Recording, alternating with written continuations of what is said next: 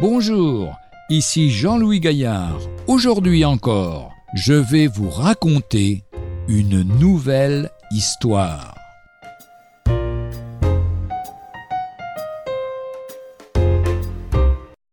Si je peux toucher son vêtement.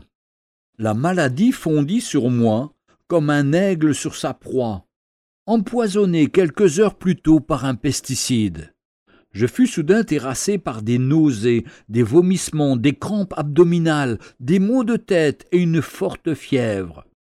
Le jeune garçon de dix ans débordant de vitalité que j'étais vingt-quatre heures plus tôt se trouvait soudain à l'article de la mort, impossible de bouger ou simplement d'ouvrir les yeux à la lumière du jour. Appelé en urgence, notre médecin diagnostiqua une hépatite toxique. Le pronostic vital était très réservé dit-il à mi-voix mes parents, si le foie ne tient pas le coup, on ne pourra rien faire. Alors, puisque vous préférez ne pas l'hospitaliser, je retire ma responsabilité. De fait, la maladie continua d'empirer. Un jour, la fièvre grimpa à 41,3 degrés. Et dans un état de faiblesse extrême, je me suis senti en train de mourir. Je sombrais dans un état précomateux, et j'eus l'étrange impression que mon esprit se détachait de mon corps.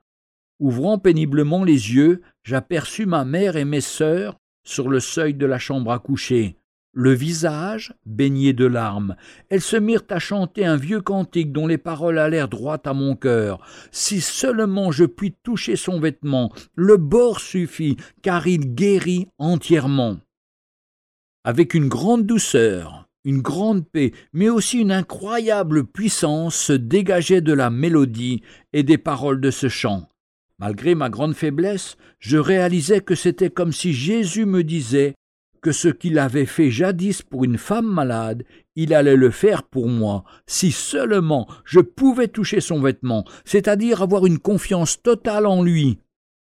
Je le fis très simplement en plaçant toute ma foi d'enfant en Jésus-Christ, Dès lors, et à la grande surprise de notre médecin, ma santé s'améliora de jour en jour. Je suis tombé malade au début des vacances d'été, ma convalescence s'amorça avant la rentrée des classes.